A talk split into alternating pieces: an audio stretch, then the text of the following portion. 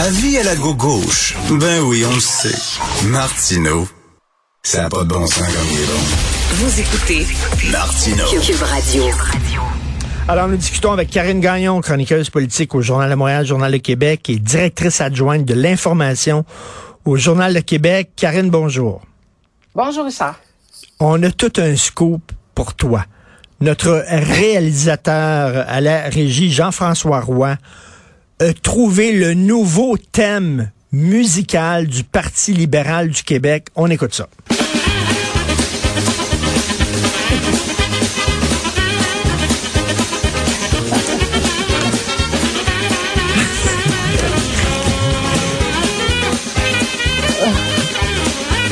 Qu'est-ce qu'est-ce qui se passe dans ce parti-là, Karine? Ça devient une joke. Euh, c'est fou, hein? Puis euh, moi, je, je regardais ça aller hier, puis je me disais, hey, Madame Nicole, là, moi, je la voudrais pas dans mon équipe, là. Je m'excuse, là, mais je commence à trouver que ses exigences, puis euh, ça fait, euh, ça, je sais pas, ça fait un peu euh, prétentieux, là. Je- en tout cas, je... Tu sais, puis je me dis, toute cette crise-là a débouché sur la démission de Dominique Anglade. euh, à un moment donné, là... Ben oui.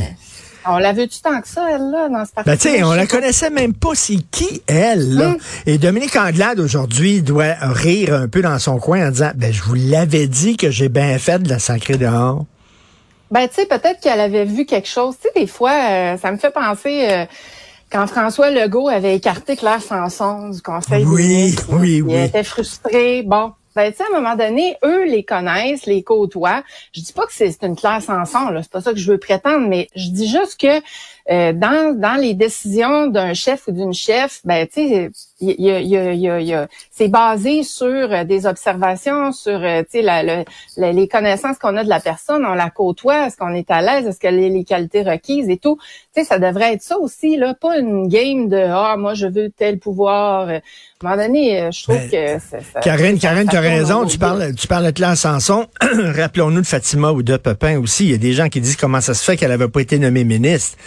Mais c'est parce qu'elle connaissait, là, ils connaissaient son caractère à Mme Ouda Pépin, là, puis ça leur tentait pas de la nommer ministre. tu sais. À un moment donné, euh, euh, un chef de parti ou une chef de parti a le droit aussi de, de prendre ses décisions. Là. Oui, oui, absolument. Puis là, tu sais, euh, M. Tanguay qui est tombé dans le, même piège, à un moment donné, là, je pense que là, cette crise-là, faut qu'elle finisse. Puis je pense qu'il devrait faire sans elle, à la limite, là, parce que est-ce qu'elle tient vraiment euh, à, à réintégrer le parti? On dirait pas, là, tu sais, c'est avec mille conditions. euh. Je te, je te fais de la politique fiction.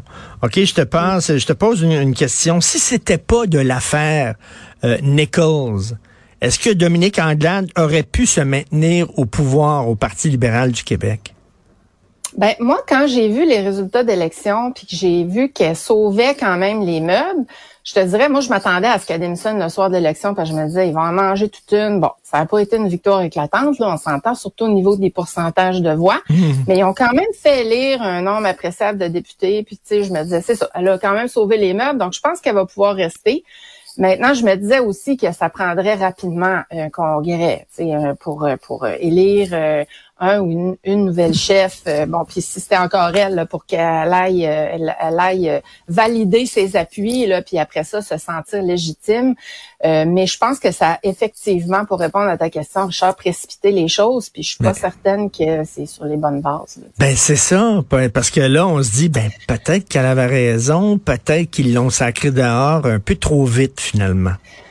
Puis aussi, c'est que, tu sais, là, on envisage une course au leadership. Euh, bon, quand est-ce qu'elle va avoir lieu? Là, tu sais, t'as pas de candidat qui se bouscule pour une bonne raison. C'est que si t'as déjà un travail, si t'es déjà dans un autre parti, si t'es déjà impliqué dans une entreprise, dans une organisation, c'est sûr que tu iras pas dire aux journalistes, ah oui, ça m'intéresse, sauf peut-être pour Joël Lightbound qui a pris beaucoup de distance avec le, Parti libéral du Canada, tout ça. Bon, lui, je pense que de toute façon, il est un peu considéré comme un mouton noir au sein du parti.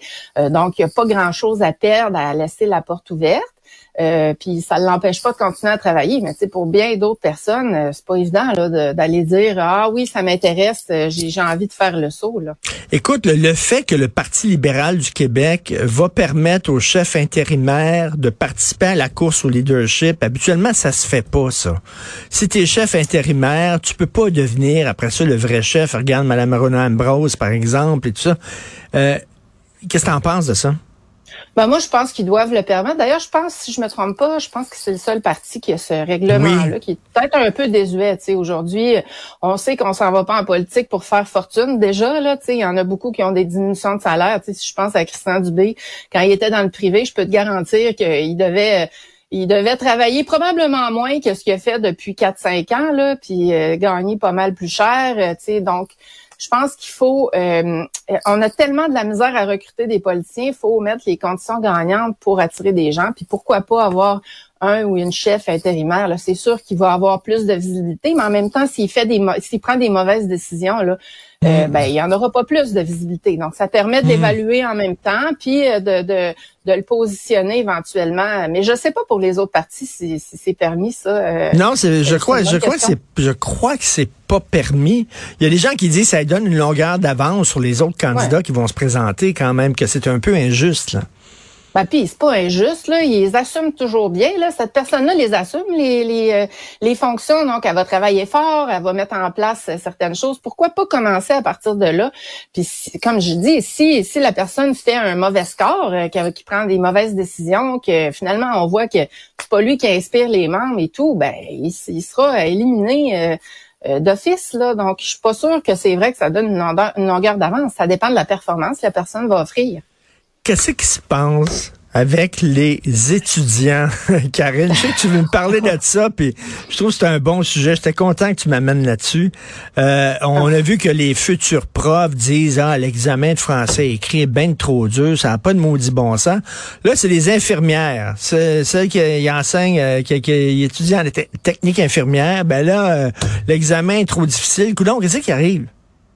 Ah, je sais pas qu'est-ce qui arrive, mais là, on dirait qu'il y a comme une tendance, ça, ça a comme un effet boule de neige. Là, il y en a qui se sentent légitimés de réclamer qu'on abaisse les, les, les normes ou parce que ça s'est fait euh, pour certains dans le, le domaine de l'enseignement. Là, des étudiants qui réclamaient euh, qu'on finalement, peut-être qu'on abaisse les standards, mais toi, Charles, as-tu vraiment envie d'être soigné par euh, des infirmiers et infirmières qui auraient coulé le test, qui n'auraient pas euh, eu les, euh, les, les, les, résultats qui, qui, sont demandés depuis nombre d'années, alors qu'on dit que le test n'était pas plus difficile, sous prétexte qu'il y a une pénurie de main-d'œuvre? Mais non. Ben là, à un moment donné, là, c'était les futurs profs, c'est les futures infirmières, ça va être qui? Joseph Facal, dans sa chronique aujourd'hui, dit là, chez moi, avec la difficulté du test, là, franchement.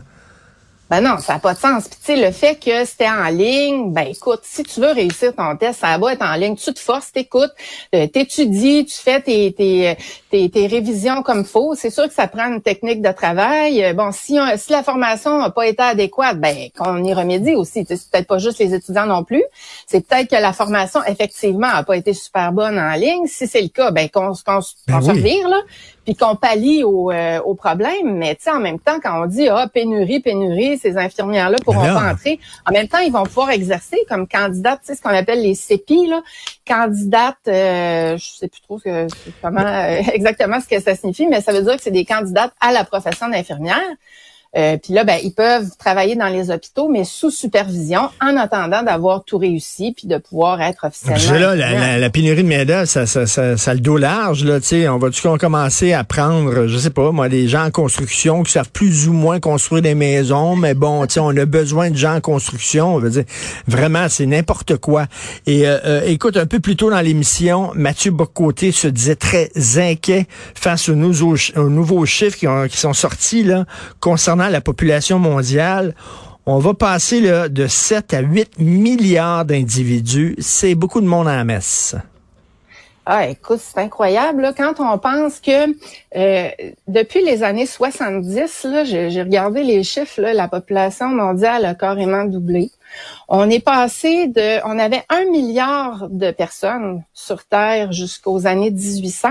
Puis là, en seulement 12 ans, on a un milliard de plus pour arriver à 8 dans le fond, là, euh, déjà, on dit qu'on s'en va dans le mur avec euh, l'environnement. Euh, là, je pense que pour ce qui est de la, de la démographie, c'est la pauvreté aussi qui fait en sorte que dans, dans, certains pays, il y a, y a le, modèle là, de de la, les filles qui n'ont pas d'éducation, qui vont avoir des familles nombreuses, qui reproduisent le modèle de leur mère. Donc là, tu as t'as comme un cercle vicieux qui s'installe, mais euh, à ce rythme-là. Euh, mais, mais, mais en plus, t'imagines, euh, Karine, nourrir tous ces gens-là, nourrir 8 milliards d'individus, t'imagines, il faut que t'en aies en maudit des terrains vagues pour avoir des, des bœufs puis des vaches, puis écoute, pour ben, nourrir tout ce monde-là. Ben oui, déjà, on dit que tu sais tous les dommages que ça fait l'élevage des, des ben bœufs, justement. donc, la consommation de viande rouge, on dit qu'il y en a trop. Euh, là, si on, on, va à ce rythme-là, tu sais, c'est l'équation de de, du nénuphore de, du généticien Albert Jacquard que j'avais vu en conférence il y a plusieurs années. Puis, tu sais, lui, il disait, dans le fond, la Terre, c'est comme euh, un étang, là, tu sais, où tu mets un nénuphore, puis là, la croissance est exponentielle. Donc, c'est ça, mais t'as pas les ressources qui viennent avec pour autant. Donc, ça finit par s'étouffer et puis par mourir. Donc, c'est un peu ça qui, qui nous attend. là. C'est, ben, tout à fait. Ma, ma, mère me fait rire des fois, puis elle dit, il y a tellement de monde sur la Terre qu'à un moment donné, on pas, la Terre va imploser. Elle pourra pas supporter tout le poids de ce monde-là. Mais, mais, mais c'est vrai que faire vivre ces gens-là, tout ça. Euh, écoute, regarde, le, mettons une ville comme Montréal. OK, euh, c'est, c'est pas Mexico, c'est pas 250 millions de personnes. Mais on dit, on chiale contre l'étalement urbain. Par exemple, c'est épouvantable, les gens quittent Montréal pour aller la rive sud ou la rive nord. Mais il y a un ami qui me fait, il me souligne quelque chose. Il dit, la population de Montréal a grossi. Il dit, à un moment donné, ces gens-là, soit on les étale de façon horizontale, c'est-à-dire qu'ils vont aller, ça rive nord, ça rive sud, soit qu'on construit des, des, des, tours à condos plus hautes, puis on les étale de façon verticale. Mais il faut y mettre quelque part, ce monde-là. Puis là, c'est rien qu'une ville, là. Oui, et puis là, ça vient avec le problème, euh, ben c'est ça, d'étalement urbain. Donc, ben oui. obligé de construire des infrastructures, des routes, t'ajoutes des voitures, t'ajoutes de la pollution. Le transport est responsable de, je pense, c'est 64% des gaz à effet de serre. Là, tu sais, on est dans des cercles vicieux partout. Puis c'est comme si on a les deux yeux fermés, puis on continue les mêmes méthodes de développement, puis on, on voit pas au problème de, de pauvreté dans les pays en voie de développement. On, tu sais, on on, roule sur le même modèle, puis je sais pas jusqu'à quand. Probablement que, que quand on va se revirer puis qu'on va faire de quoi, il va être trop tard. Et, tu sais, quand je te parlais, oui, vas-y. Je te parlais d'Albert Jacquard tantôt, là, mais quand il donnait ses conférences, je te parle d'il y a 25 ans, il y avait 2 milliards de personnes de moins, là, tu sais, puis même 2, 3 par rapport à aujourd'hui, alors t'imagines? Et c'est surtout les pays pauvres qui font beaucoup d'enfants, mais tu sais, comme on dit, euh, quand t'es es pauvre, ta richesse, c'est tes enfants. C'est ça, tu sais, euh, c'est tes enfants, donc tu fais beaucoup d'enfants. En même temps, si ces pays-là étaient plus riches, ils feraient comme nous autres, ils s'habitueraient à une vie confortable, matérialiste, ils deviendraient plus individualistes, il y aurait moins d'enfants. Un des problèmes, c'est de, Christine, de lutter contre la pauvreté. Exactement. C'est la mauvaise répartition des richesses. Euh, c'est ça, le modèle euh, qui, on peut pas les blâmer parce que c'est leur vie. Euh, ben oui. T'as raison, t'as tout à fait raison. Et puis, ils n'ont pas accès à l'éducation, donc c'est ce que je disais, ils reproduisent un modèle, c'est de leurs parents, c'est c'est c'est de, de mère en fille, de père en fils là. Donc euh, ça, ça ça, ça ben, finira pas de même Il y a des gens qui vont dire ah il va y avoir une bonne pandémie là, puis ça va tuer là, un pourcentage de la population mondiale puis euh, ça va rétablir les affaires. Peut-être pas la ah, bonne ben, solution. Tu sais que, sais que j'ai découvert un nouveau mot, Charles, là, les, après les climato-sceptiques, les démographo-sceptiques. les gens qui ont peur. Qui croient pas non, ceux qui croient pas que la, l'augmentation exponentielle de la population mondiale, c'est vrai, puis que ça fait des dommages. Ah, ils croient pas à ça. Faire avec l'environnement. Non, je connaissais pas ce mot. Alors, euh, De toute façon, on va les envoyer sur Mars. On va coloniser Mars bientôt. Il y a aucun problème. au lieu d'aller sur la rive sud ou euh, vous autres d'aller à Lévis, on va avoir, euh, on va avoir un lien entre Québec et Mars directement. Ben oui, on va échouter là. Ça va coûter à peu près aussi cher de toute façon. Effectivement. Merci Karine Gagnon. Bonne semaine. Merci, bonne semaine.